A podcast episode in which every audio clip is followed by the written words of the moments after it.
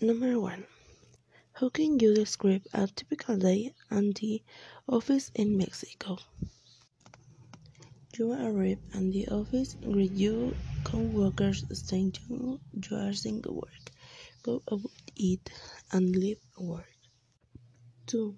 What supplies are the most common one in an office?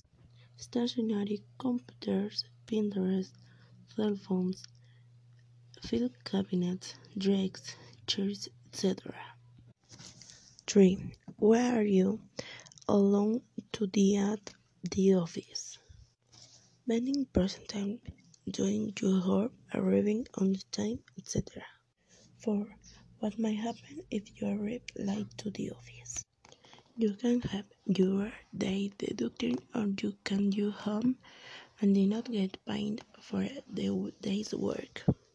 5. How should you dress for the office?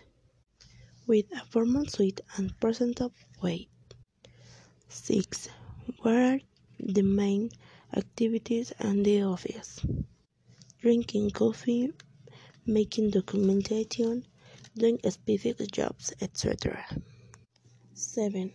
Would you like to work more than 8 hours a day in an office?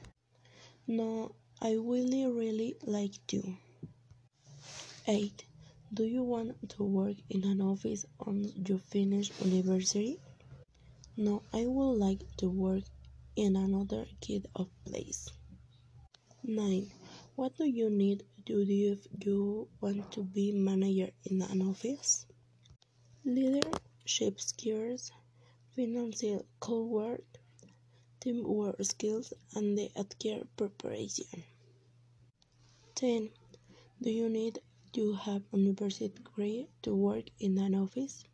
Yes, since you need in during preparation.